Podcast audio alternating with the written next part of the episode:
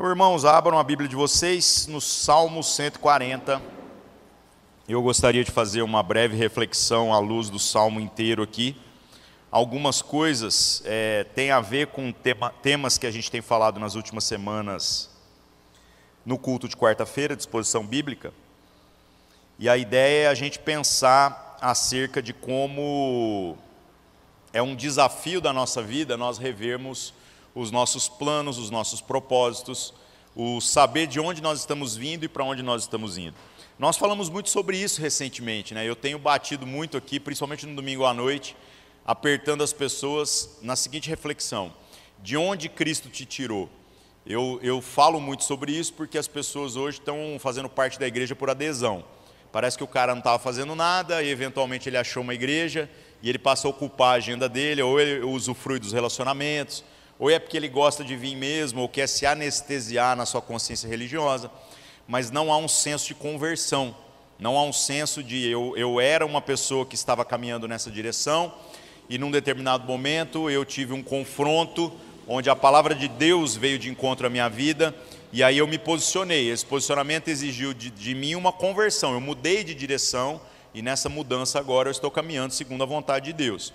Isso é o que a gente já tem falado. A proposta hoje é falar um pouco sobre esta conversão em que sentido? Essa conversão é para que lado? Porque muitas pessoas também, ao deixarem os seus velhos caminhos, têm se esquecido de que a nossa vida é feita de propósitos. A nossa vida tem que ser feita é, de um claro entendimento de para onde nós estamos indo. Por quê? Porque quem não sabe para onde está indo, fica muito difícil de avaliar se você teve algum progresso. Aí chega, vira ano, começa ano, é só uma convenção no calendário, isso não faz diferença nenhuma na nossa vida.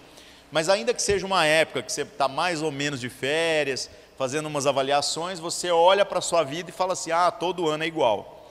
Se todo ano é igual na nossa vida, talvez está faltando propósitos. Talvez está faltando clareza de sabermos não apenas de onde nós viemos, mas para onde nós estamos indo. E meus irmãos, é, não ter um plano já é um plano. Não ter uma ambição já é uma ambição. E eu nem estou falando apenas das coisas da vida, do dinheiro, da família, dos negócios. Eu estou falando também da jornada com Deus. Muita gente vira ano, passa ano, e você vai conversar com elas, elas parecem que não cresceram em fé, não foi acrescentado na sua jornada absolutamente nada. Parece que o cara ainda enxerga a vida pela mesma ótica. Ele não consegue olhar para os últimos 12 meses e dizer assim: neste ano eu cresci mais do que talvez o resto da minha vida inteira. E isso é um testemunho que precisa se tornar realidade na vida de todos nós. Eu, de maneira particular, meus irmãos, é, também vivo essas dificuldades. E nesse ano, em particular, como eu, eu tenho sido grato a Deus por muitas coisas que o Senhor tem, tem me dado o privilégio de entender, sabe? Não é apenas o conhecimento, mas é sobre como aquilo que a gente estudou, aquilo que a gente discerniu junto, que nós vivemos, como isso agora toma uma forma e na minha vida agora me dá um novo direcionamento, me faz pensar assim, no próximo ano, apesar de todas as dificuldades, de todas as decepções, de toda a falta de recursos, no próximo ano eu vou fazer melhor, eu vou fazer mais, à luz daquilo que é a vontade de Deus para a minha vida. Então, neste último ano, de maneira particular, eu confesso para vocês que houve coisas que eu tive o privilégio de aprender que talvez nos últimos vinte e poucos anos de caminhada com Cristo eu não havia entendido. E isso é muito gostoso, né? Isso gera uma crise, porque você olha e fala assim: será que eu era burro porque eu não entendia isso, que agora parece tão óbvio? Mas de, de crise em crise, de fé em fé, nós vamos progredindo. A pergunta que fica é a seguinte: qual é a nossa ambição no que se refere a este crescimento das coisas de Deus?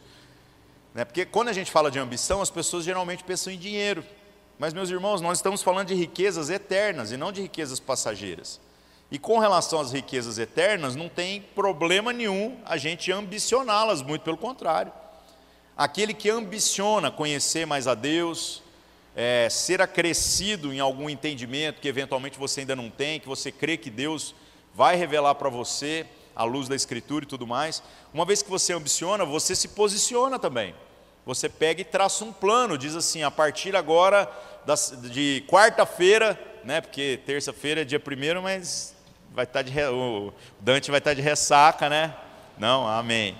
Glória a Deus. E aí, mas tudo bem, você vai dormir até mais tarde, mas a partir do dia 2, aí você diz, eu vou mudar algumas coisas. Então o que, que eu preciso mudar? É domínio próprio? Então como eu faço isso? Como eu me disciplino? Como eu corto na minha própria carne em muitas áreas para que eu me discipline e consiga ter domínio próprio? Não, eu quero ter mais conhecimento da palavra. Então como que eu incorporo uma rotina de estudo da palavra? Se a gente está achando que as coisas do nada vão mudar sem que haja da nossa parte um plano, não vai acontecer, irmãos. Não é assim que funciona. A, a Escritura é exatamente o testemunho de homens e mulheres que não apenas tiveram a oportunidade de ter uma relação com Deus e com a Sua palavra, mas é de pessoas que, uma vez que se encontraram com essa oportunidade de viver uma espiritualidade genuína, se posicionaram, fizeram alguma coisa mesmo que esse alguma coisa seja até o oposto daquilo que deveria fazer. A gente fala muito sobre o testemunho do profeta Jonas, né? Profeta Jonas é profeta. É muito engraçado porque ele é um homem de coração ruim, de coração duro, mas para você ver como às vezes se posicionar, mesmo que não seja o posicionamento adequado, é melhor do que permanecer do jeito que está. Então Deus fala com o profeta Jonas e dá uma instrução muito clara: vá lá e comunique para esse povo né, que eu vou trazer juízo sobre eles. Agora, Jonas, que conhece o coração de Deus, pensa assim: ah, Deus está mandando eu falar esse negócio, mas Deus é misericordioso. Eu tenho certeza que se esse povo se arrepender, Deus vai perdoar o pecado desse povo. E o que, que Jonas faz? Se posiciona. Como que é o posicionamento dele? É melhor do que às vezes não fazer nada. Ele foge. E fugindo de Deus, ele teve uma experiência extraordinária, mas é melhor do que permanecer como estava. E quando ele foge, né, que ele se torna um errante no mundo, ele pressupôs que poderia se esconder de Deus. O final da história todo mundo sabe, né, diz que veio um peixe grande lá depois que jogaram ele no meio do mar, depois de uma longa jornada, e o peixe faz questão de cuspir ele exatamente no lugar onde ele tinha que ir. Né? E aí Deus fala com ele, dizendo assim: quem é que você está achando que você é? Então, meus irmãos, não ter um plano, não ter um propósito, já é um propósito, já é um plano, só que é um péssimo plano. Não ter um propósito não vai te levar a lugar nenhum, e permanecer do jeito que está é, é natural. Só que o natural não serve para a vida daqueles que estão debaixo do sangue de Cristo. Nós somos chamados para viver no sobrenatural, para a gente exceder. Então, que a gente possa avaliar a nossa jornada à luz do texto que a gente vai compartilhar aqui e pensar em como nós podemos nos posicionar. Não importa o que a gente fez agora, não importa se a gente deu sangue este ano, mas agora, como nós vamos fazer daqui para frente? Porque nós temos que fazer melhor. Eu gostaria muito, sabe, que a gente, quando chegasse na virada do próximo ano, se nós chegarmos lá, né, se Deus nos conceder essa graça, é, a gente pudesse olhar e, e, e voluntariamente até falar assim: não, eu quero dar um testemunho do que eu vivi em Deus nesses últimos meses. Sabe, isso é algo que não deveria ser é, pressionado para acontecer, deveria ser algo natural. Eu quero contar sobre como Deus me abençoou. Então, meus irmãos, que a gente incline o nosso coração para a importância de ter um plano, de ter um propósito. Vamos ler o texto aqui que eu falei para vocês, Salmo 140, nós vamos ler o capítulo inteiro e a gente vai fatiar alguns pedaços aqui, né?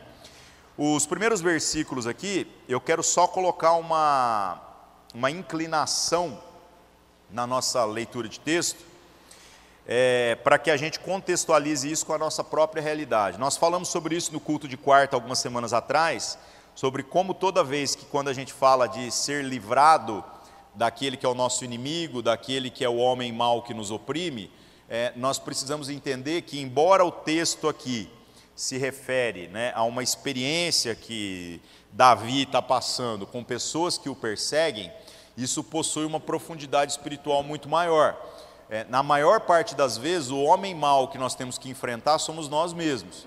As nossas lutas internas nos dias de hoje se tornaram mais difíceis do que as nossas lutas externas. Então, que a gente possa ler aqui o começo, pensando sobre como nós, ao vermos Davi clamando, né, Senhor, livra-me do homem mau, é, ele poderia também estar dizendo: é, Senhor, me ajuda a me livrar de mim mesmo, das coisas que eu naturalmente me inclino, tá? Então, Salmo 140, do verso 1 diz: Livra-me, Senhor, do homem mau, guarda-me do homem violento, os quais pensam o mal no coração e continuamente se ajuntam para a guerra. Meus irmãos, nós somos muitas vezes esses homens maus. E às vezes, por mais que a gente tente apenas terceirizar a responsabilidade, externando isso em outras pessoas, pode ser que de fato hajam homens maus que estão conspirando contra a nossa vida, mesmo que inconscientemente, pessoas que, cheias de boas intenções, podem estar nos atrapalhando na nossa jornada de fé, mas a pergunta que fica é: será que nós também não somos os homens maus na vida de outras pessoas? Então, esse tipo de avaliação precisa ser feito o tempo todo na nossa vida. E aí você pensa, não, mas eu não faço maldade para ninguém. Pois aqui do verso 3 em diante, a gente começa a ver o como que essa maldade se aplica, o como que ela é, pode ser exemplificada. Né? Então, verso 3: aguçaram as línguas como a serpente, o veneno das víboras está debaixo dos seus lábios. Então é muito legal, né, meus irmãos, porque se tem uma coisa que parece que está incomodando Davi nesse salmo, não é nem propriamente o que esses homens podem fazer, mas é sobre como o coração das pessoas está inclinado para o mal e também o como a língua profere coisas que ele compara aqui ao veneno das víboras, né, um veneno mortal. Se você cruzar esse texto aqui lá com a carta de Tiago, onde você vê Tiago falando a respeito do poder da língua, sobre como que a língua ela possui mesmo esse veneno mortal, é, nós podemos entender muitas coisas aqui, né? Podemos entender o como que na nossa jornada é preciso haver sensibilidade com relação a essas coisas. Então, meus irmãos, que a gente também preste atenção nisso. Será que este ano eu me tornei menos maledicente que no ano passado? Isso também é progresso. Isso também são coisas que nós precisamos ambicionar. Eu já falei muito sobre isso também, eu acho engraçado que eu falo que existem alguns testemunhos que a igreja hipervaloriza, né? o cara que era alcoólatra, o cara que era drogado, ele vem contar um testemunho, todo mundo se alegra. Mas às vezes o cara que era maledicente, a gente nunca vê o testemunho, né? O cara que era fofoqueiro, a pessoa vinha e fala assim: Eu quero contar um testemunho, eu era fofoqueiro, mas agora Jesus me curou. E eu não sei por que, que a gente não dá esse tipo de testemunho, porque eu vou falar para vocês: tem mais fofoqueiro na vida da igreja do que ex-dependente químico, viu? Acredite nisso. E fica parecendo que Jesus não é poderoso o suficiente para mudar isso na nossa vida. Meus irmãos, é, é, muito estranho a gente também estimular alguém que era fofoqueiro e eventualmente deixou de ser a dar um testemunho desse. Mas é algo que nós, na nossa jornada individual, deveríamos ambicionar. Então, será que da minha boca saía veneno por conta daquilo que havia no meu coração que me fazia um homem mau? E agora, neste ano, eu, eu melhorei, eu piorei? eu permaneci da mesma maneira? Se eu entendo que eu permaneci da mesma maneira, que eu não progredi, ou que então eu piorei, o que, que eu vou fazer para mudar isso? Quais são os meus planos? Quais são os meus posicionamentos? Temos que pensar nisso. Verso 4: Guarda-me, Senhor, das mãos do ímpio, guarda-me do homem violento, os quais se propuseram desviar os meus passos. Meus irmãos, uma língua que não está comprometida com aquilo que é o propósito de Deus, naturalmente faz isso mesmo. A gente acaba sendo violento e a gente acaba comprometendo a caminhada das outras pessoas. Então nós somos esses homens maus, né, que desviam as pessoas do caminho que deveriam estar andando. É, vocês já pararam para pensar qual que é o propósito pelo qual Deus nos deu a habilidade da fala? É uma coisa muito engraçada isso, né? Que uma vez me perguntaram isso, eu confesso para vocês que eu travei, sabe? Eu falei assim, ah, mas para que, que Deus nos deu a habilidade de falar? A gente não podia fazer sinais, a gente não podia fazer outra coisa, né? E, e praticamente todos os animais aí emitem algum tipo de som, mas por que nós temos a habilidade de expressar sons que fazem sentido uns para os outros? Por que nós temos tamanha riqueza de comunicação? E o propósito é muito simples. É, Deus nos deu a habilidade da fala para que nós pudéssemos glorificar Ele mesmo. Tudo na nossa existência é para a glória de Deus, ou deveria ser.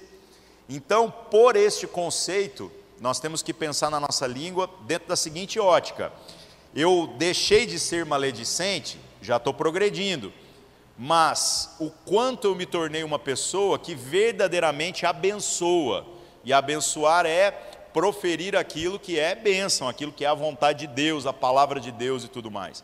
Porque às vezes nós nos tornamos apenas omissos.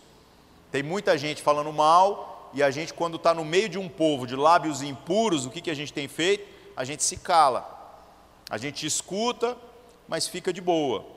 E esse não é o chamado do cristão. O chamado do cristão é fazer com que as rodas dos escarnecedores se tornem verdadeiros pontos de pregação. Não é para a gente não se assentar na roda dos escarnecedores, como diz o outro salmo lá, né, o salmo 1, na perspectiva de que esse povo é um povo que não tem conserto, mas na perspectiva de que quando nós estamos juntos, para cada palavra ruim que alguém venha proferir, da nossa boca saiam palavras de bênção.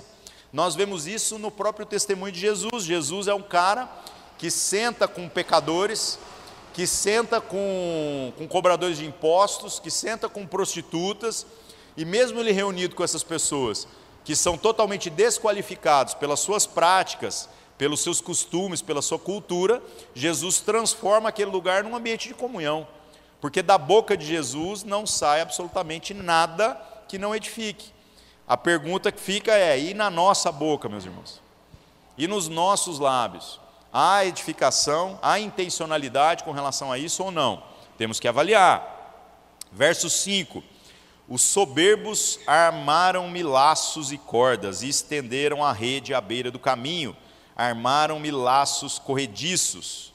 Então aqui ele insiste a respeito de como é, estas coisas que nós falamos, que são fruto de um coração ruim, se tornam verdadeiras armadilhas.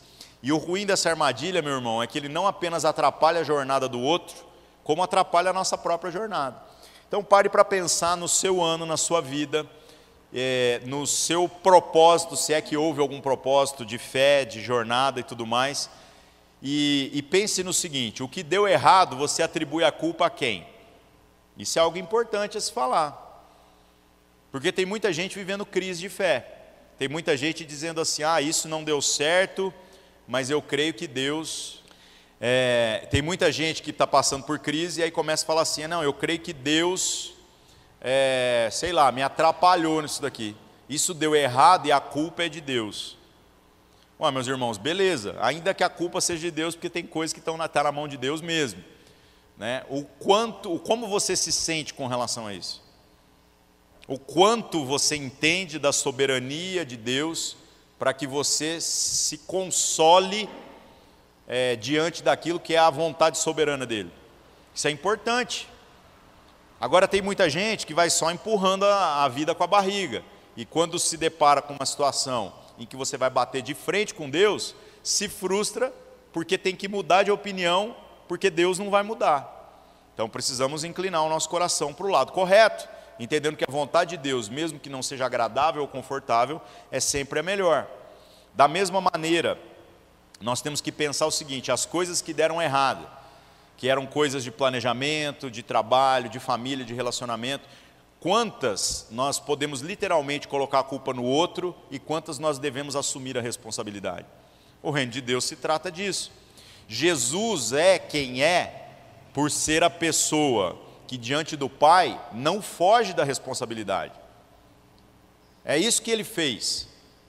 Ele chega diante do Pai e responde por cada um de nós. Agora, nós achamos que um relacionamento que deu errado, uma pessoa na nossa vida que eventualmente agora se tornou um problema, ou até mesmo na vida da igreja, nós queremos terceirizar. A gente quer dizer assim: ah, essa pessoa não tem temor de Deus, essa pessoa não serve, mas nós não queremos chamar essa responsabilidade para nós mesmos.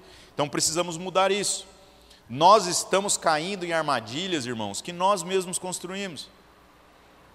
Então, como vamos mudar isso? Essa é a grande pergunta. Verso 6: Eu disse ao Senhor: Tu és o meu Deus, ouve a voz das minhas súplicas, ó Senhor. Senhor Deus, fortaleza da minha salvação, tu cobriste a minha cabeça no dia da batalha.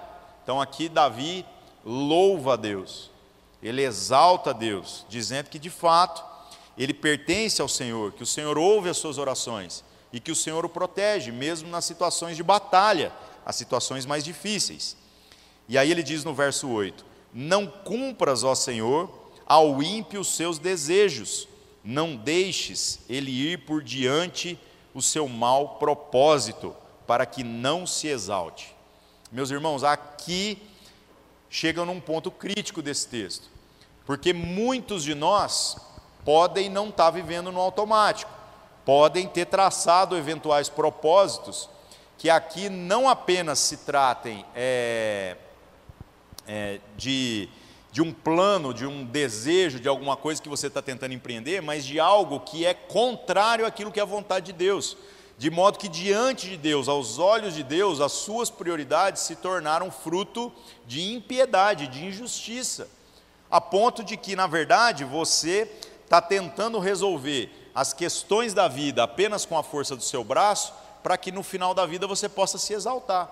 Você possa dizer: Olha, está vendo como eu sou bom? Está vendo como eu faço assim? Ou está vendo como eu sou assado? Meus irmãos, não é assim que as coisas necessariamente deveriam ser. Então, Davi aqui diz: Senhor, não cumpra, não deixe com que os propósitos e os desejos dos ímpios é, se tornem realidade.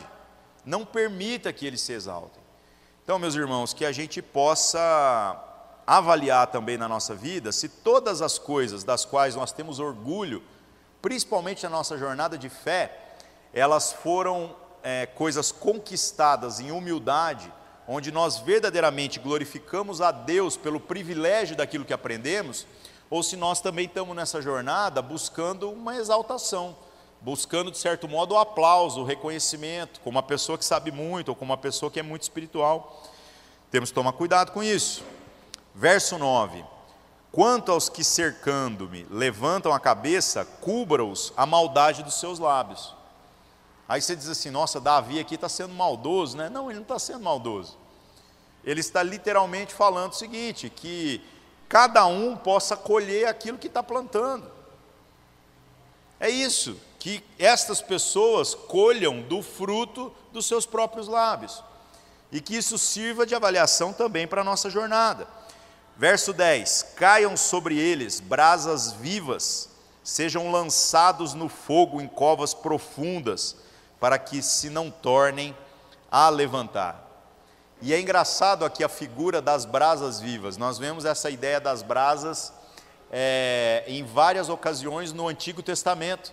Né? O profeta Isaías, quando tem uma visão a respeito de Deus, ele ele diz que é um homem de lábios impuros, no meio de um povo de lábios impuros, e a figura né, que ele que representa ali a, a capacidade dele ser purificado para que ele possa então agora falar com Deus, é a figura de uma brasa que é tirada do altar e colocada na boca dele, colocada na língua dele. Então, meus irmãos, o fogo de Deus que Davi clama aqui, ele sempre possui dois propósitos: ou é a purificação ou é a aniquilação.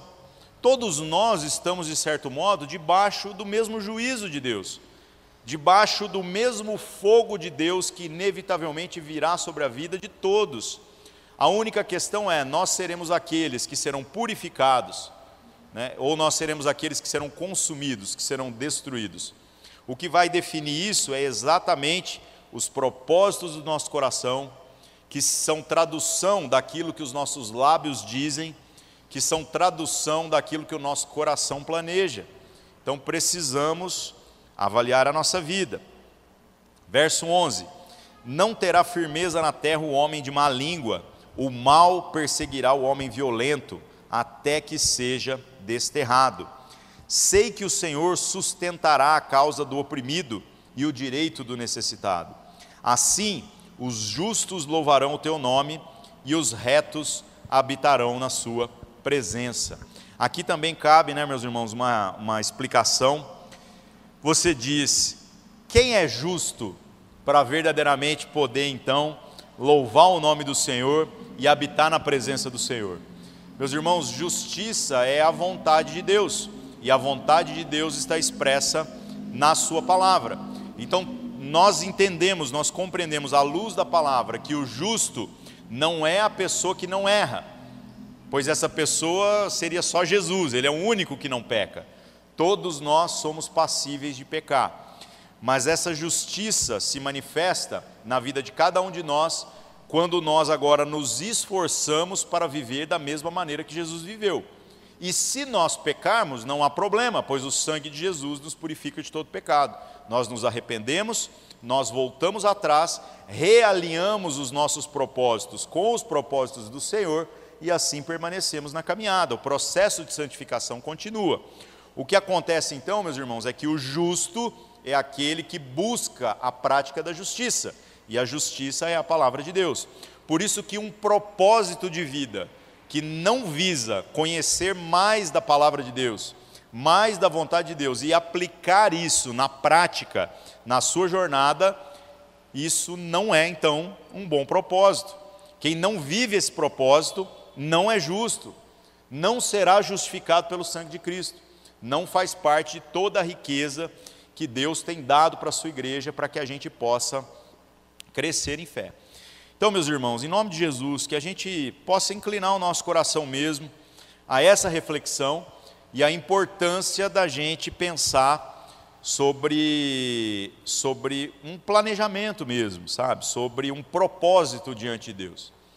Porque muitas coisas na nossa vida acontecem quando a gente se posiciona, mas às vezes diante de Deus, a gente vai só empurrando um dia depois do outro.